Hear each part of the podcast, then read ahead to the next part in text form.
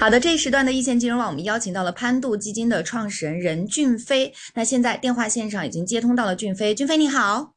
，Hello，丽怡你好。嗯，那今天呢，除了我丽之外，还有段姐，我们一起来讨论一下，就是关于现在的这个投资者对于香港的整个投资氛围以及投资的积极性，包括说投资风格有什么样的变化，来进行一个讨论哈。那我知道，其实呃，俊飞来到香港，并且对于香港的资本市场了解已经有一定的年头了。我们就拿今年上半年来说，你觉得到目前为止，香港整个投资的氛围是如何的呢？好，谢谢丽。嗯，我们最早其实是在硅谷，然后做一些一级市场的一些投资。然后其实，在当时那个时候的话，就硅谷它有很多就是科技创新类型的一些项目。然后当时因为也是就上市还是比较火热，所以说一级市场其实大家积极性也会比较高。但是近两年，其实我们是前年来到的香港，然后也在香港本地拿了这个牌照。然后其实之后这几年时间，看到大家的很多热情也是慢慢从一级市场开始转往二级，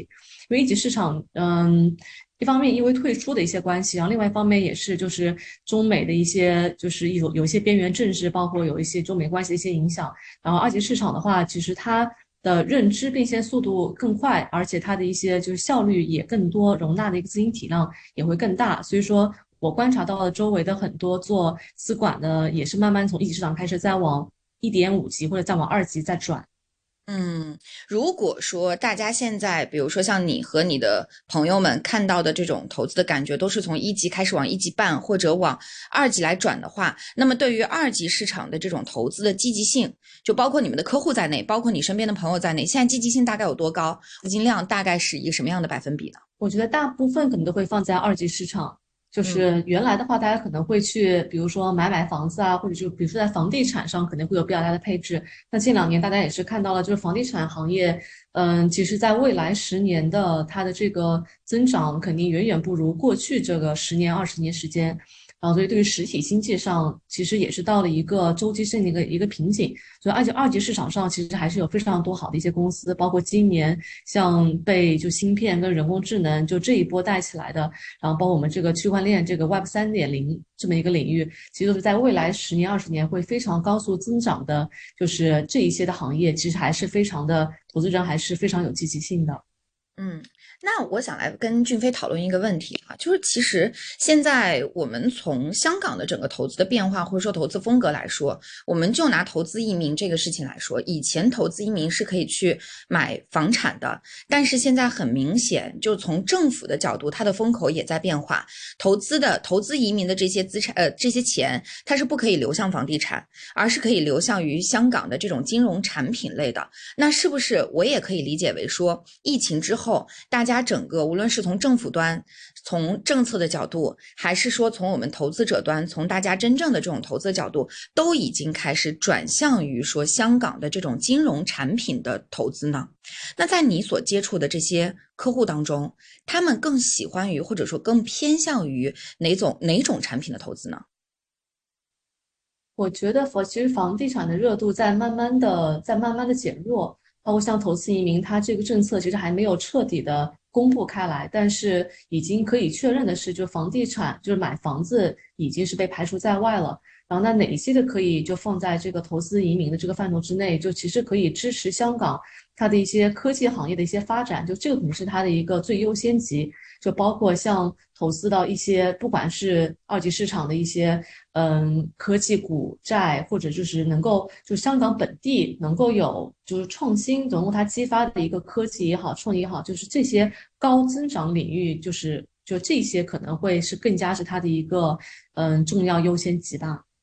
嗯，哎，那从你身边的这些投资者来说呢，他们现在比如说从股市 投的多，还是基金产品投的多，还是说那种债券类的这种权益类的产品投的更多呢？嗯，我个人感觉是，就大家也是越来越相信专业机构了，因为原来在市场非常好的时候的话，就其实不管买什么都能挣到钱。那像近几年的话，就经历过一些就市场的一些波动和周期，大家也是觉得就是其实头部的公司就那么几家。然后大家会更加的会 trust，就把自己的钱会交给专业的这个资管机构来进行打理，包括很多都会投在这个 ETF 里面，包括因为它非常的，嗯，能够就易于交易，就是基本上每天都能够进行交易，这个申购和赎回，就相当于就是非常的自由，然后也非常清晰透明，然后管理费也基本上比私募会要低很多，因为私募的话，你往往就是这个透透明度也好，或者说对于这个锁定期也好，就会比较的就没有像 ETF 像公募基金这么的 friendly，就我觉得这几年就是把私募公募化，就也是一个特别大的一个趋势方向。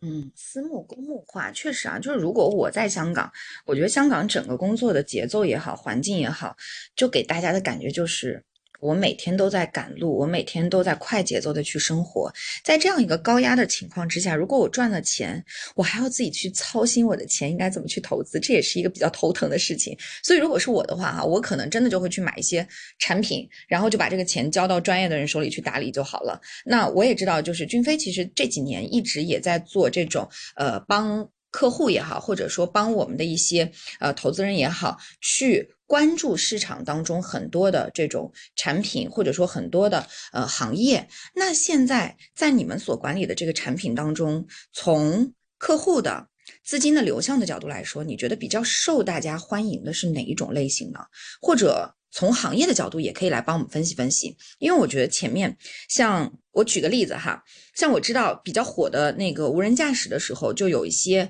呃这个 ETF 的产品，他们就会推出跟无人驾驶相关的 ETF 的这种嗯产品出来，ETF 的行业哈会推出这种产品出来。那另外现在这个时间段当中，你觉得投资人他们对于哪些行业的关注度比较高，然后资金愿意流向哪些板块当中去呢？我觉得一个是就香港它具有本地特色的一个 Web 三，包括它区块链的这么一个行业，然后另外的话就是跟科技创新相关的。然后我们是去年拿到公募基金的这个牌照之后，然后我们在十二月八号时候在港交所上上市交易了两只，呃，一只是代码是三零五六，一个就是潘度创新主题的 ETF，然后另外一只是代码三幺幺二，它是潘度区块链主题的一个 ETF，就抓住我们是觉得这两个是最高速增长的行业。然后我们又在这两个行业下面找到了我们认为最具有价值、就长期投资并且持有价值的这些最好的公司和上市企业。就所以说，我们是等于说在这两个里面，我们把它就是配置到了，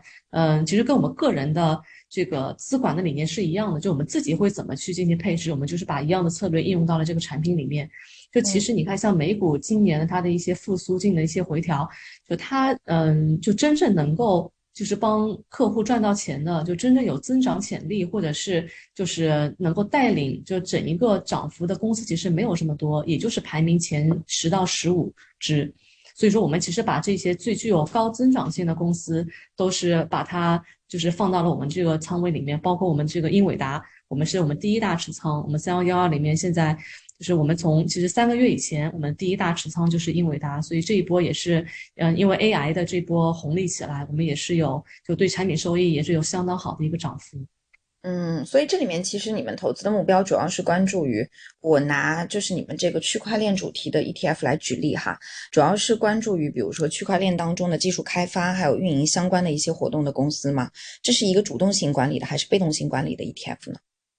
我们这两只都是主动型管理的。因为对于像区块链、像 Web 三点零，就这些比较新兴的行业的话，其实市面上面没有一个成熟的指数可以去代表这个行业的一些发展。我们也看过很多嗯指数公司所发行的，但是因为这个行业还是在就发展过程当中，所以说我们就用主动管理的形式，然后来用我们的一个专业，然后从基本面对于这些公司来进行分析，然后挑出就最好的就是增长性最高的一些公司放到这个产品里面来。嗯，我知道，其实前一段时间俊飞也有参加我们呃这个香港电台其他一些频道的节目的录制，也对于就比如说这个关于 ETF 的产品到底是主动管理的更好还是被动管理的更好，也展开了一定的讨论。那我想来请教你一下，就现在很多投资人他们在选择 ETF 的时候，其实并不知道怎么去选。那第一，我想问你一下，就是从板块选择上，或者说从产品的这种关注的不同的品种来说，现在比较火的是哪些？第二，从主动管理和被动管理来说，你会给投资者一些什么样的建议呢？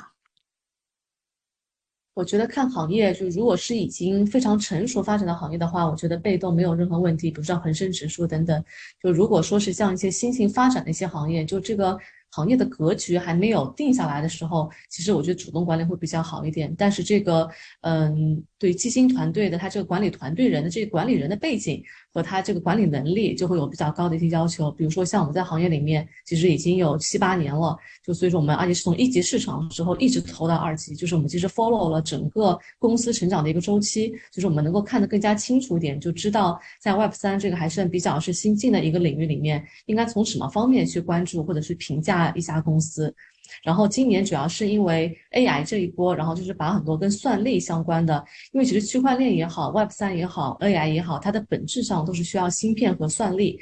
来支撑它的这个，所以很多人也是把这个芯片比作是工业时代就信息时代的一个石油。就对于，比如说像石油，对于一个工业的一个就工业时代的一个重要性，就相当于是芯片对于我们未来这个 IT 对于科技信息发展中的这么一个相当于是一个石油的一个概念。所以说，不管是 Web 三也好，还是人工智能也好，我们都脱不开像这种嗯，就像英伟达啊，像那个嗯台积电，就像这种芯片的。跟算力支持的这些发展，上半年在我们节目当中，很多的嘉宾反复跟大家提到啊，但是真正往往能够抓住的没几个，主要是这个如果投资单只个股的话，其实它的门槛还是比较高的哈。那接下来两个问题来问一下俊飞，首先第一个问题就是，嗯，因为你刚刚有讲到说现在像区块链的这种 ETF 当中，你们会做一些配置嘛？那这种配置是从何而来？就是你们怎么去主动管理这样的一个产品？那另外。在里面会不会出现调仓换股？这个调仓换股的节奏又是怎样把握的呢？这是我想问的第一个问题。呃，先听你来回答吧，我们再问第二个。嗯，好的。我们基本上还是跟一级市场的投资，我们会沿用很多一些思维方式吧。就比如说，我们会在增长最快速的一些赛道上面，然后选出一些基本面最好的一些公司。就首先，我觉得这个赛道首先是要选对，比如说。在过往这二十年，只要买了房子，不管是在哪里买的房子，他肯定能赚到钱，只是赚的多和赚的少的区别。然后，但未来二十年就不一定了。所以说，我觉得在现在这个时候点的话，就是一个赛道肯定是一个嗯基本。然后，那在这个赛道里面的话，那就是比如说过往二十年，你你买北上广的房子，跟你买一些二三线的房子，那这个涨幅肯定会不一样。所以说，我们也会选择就是。看这个它的这个公司一个基本面稀有性，就它到底是解决一个什么样的社会问题，然后它的这个就跟其他产品相比，它的不可替代性在什么地方？就所以说我们为什么把英伟达放在第一位，就是因为它其实没有人可以替代掉它，就在这个赛道里面，就是在这个最核心关键的赛道里，然后它没有第二名，就它和第二名的这个差距差的实在是比较的远。所以我们知道这是一家好公司，但是没有想到它的这个财报预出来会这么的好。哎，那像这种 ETF 产品，可能人很多人会觉得说，哎呀，我要找一个专业机构去做，这个门槛会不会很高？呃，我们之前有请过很多的 ETF 相关的这些呃基金经理也好，或者说相关的创始人也好，来跟我们聊，各个产品其实是不太一样的哈。那从你们的角度来说，就是比如说入场费或者入门的门槛有有什么样的标准吗？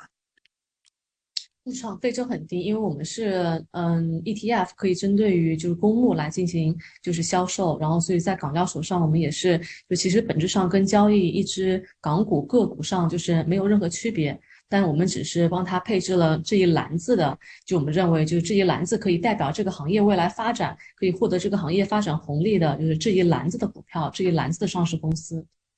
嗯。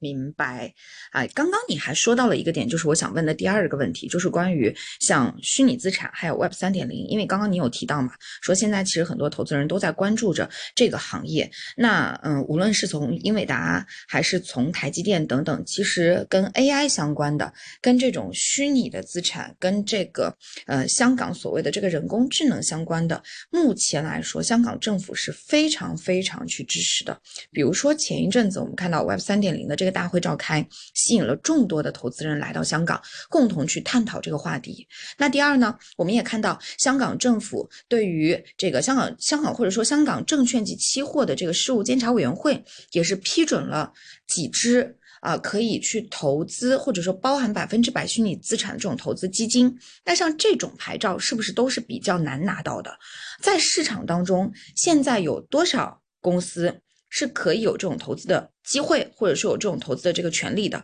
那另外，对于 Web 三点零，现在从政府的角度，就是香港政府的角度，支持力度是怎样的呢？我觉得 Web 三在香港其实有发展特别好的一个土壤，从天时地利人和上来讲，它是特别适合就香港它未来就是就非常的契合。就自从去年差不多是去年年底，然后财务司长陈茂波，然后他有一个 Web 三的一个宣言，就是说把它作为是香港未来一个整体战略发展的一个方向之后，然后这半年的时间里面。就是香港港府也是立了不少的法，因为它还是一个，我觉得这是我们喜欢香港的地方，就是它是一个法治的一个，嗯，它的跟新加坡不一样，新加坡它更加有，就像就是有像。经营一家盈利性的公司，就他是把就是利益放在第一位。但香港的话，他还是会慢慢的去立法。比如说这个宣言在说完之后，这半年时间，然后就是港府会跟我们这些业界的公司去做一些 pre consultation，然后去问一下我们对于这个怎么样更好的能够监管这个行业，帮助它更加健康的未来长久去发展，然后制定了很多。的一些政策，包括一些发牌制度，也非常清晰的定义了这些牌照能够允许你做什么，不允许你做什么，这个范围也是非常定义的清楚。然后之后也是，所以我觉得这整一套下来，已经基本上给这个嗯行业有个很标准化的一个进程。所以说，也是很多人才都是因为了这个宣言，包括今年出台的非常多利好的政策，而被就人才引进计划，然后回流到了香港。包括一些资金也好，一些人才也好，还有非常多一些好的企业和公司，所以我觉得未来我我们还是非常的 positive 的。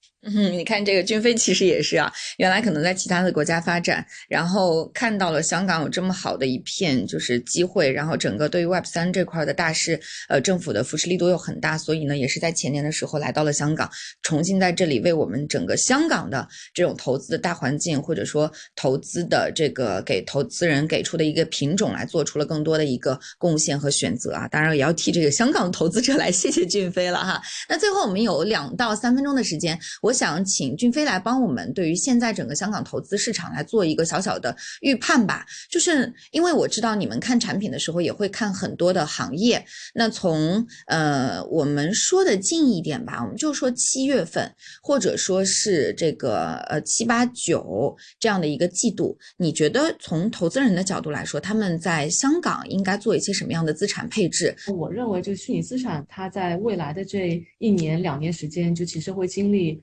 其实会有一波比较好的一波上行周期的一波机会，因为它明年会经历第四次减半，就它的这个，嗯，它的这个价值的一个产生点，就它就是每隔三到四年就会进行这么一次减半周期，然后所以根据市场的这个供需关系上来讲的话，它的这个供应链，它这个就是供应端。它的这个挖矿的速率，这个算力效率是会被减半，就所以说它会就带来一波上涨，每一次都这样子。我们已经经历过了三次减半，然后明年差不多四月十五号的时候会经历第四次减半，就是每一波减半它都会带来一波就是上行的一波行情，然后再包括其实像未来这几年，就是呃有一些边缘政治的一些摩擦，有一些中美关系的一些非确定性因素。然后，所以在这个环境下的话，对虚拟资产它作为是一个就非常独特的一个定位，就是没有任何政府信用在后面的一个支持，包括也是在全球范围之内都可以交易流通，就它所有这些性质，